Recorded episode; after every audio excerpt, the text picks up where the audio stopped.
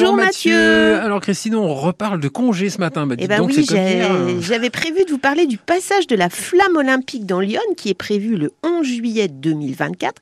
Mais, mais voilà, nous avons une question d'Audrey ce matin qui a écouté notre excellente chronique d'hier sur les vacances et qui a des questions à poser concernant la priorité en matière de congés et les congés Ah, fractionnés. La priorité en matière de congé euh, est une bonne question, effectivement. Ah Et- tout à fait, d'autant qu'il n'existe pas de texte en la matière et qu'il appartient à l'employeur de fixer l'ordre des départs en congé des salariés. Et pour ce faire, il va se baser sur des critères familiaux ou la durée de service chez l'employeur. Alors, est-ce que mon employeur peut refuser de m'accorder des congés à la date de mon choix? Et oui, votre employeur peut vous imposer vos congés en cas de fermeture temporaire de l'entreprise ou refuser certaines dates durant lesquelles trop de salariés seraient en congé. Et si nos congés ont déjà été accordés par l'employeur Alors là, bonne nouvelle, l'employeur ne peut pas modifier les, les dates de congé, mais euh, droit français oblige.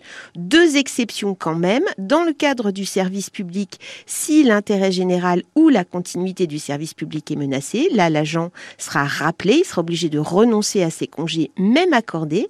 Et dans le privé, si des circonstances exceptionnelles le justifient, comme le remplacement d'un salarié qui vient de décéder, par exemple, on peut également vous rappeler. En ce qui concerne les congés fractionnés, alors Alors, il s'agit que les congés soient pris par les salariés euh, à des périodes différentes. Un salarié qui prend au minimum 12 jours en continu, attention, entre le 1er mai et le 31 octobre, et le reste entre, donc, logiquement, le 1er novembre et le 30 avril, peut se voir attribuer des congés supplémentaires. lesquels? Alors, si vous respectez ces conditions, vous bénéficiez de un jour pour un congé de 1 à 5 jours et de 2 jours si vous avez pris entre 6 et 12 jours entre le 1er novembre et le 30 avril.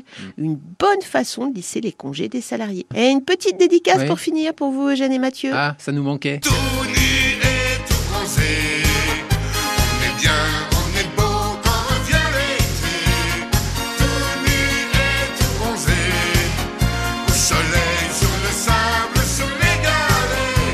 se dit bonnes vacances alors Ah oui, on se dit bonnes vacances, bel été, mais je dis ça. Oh, Je dis rien. hein.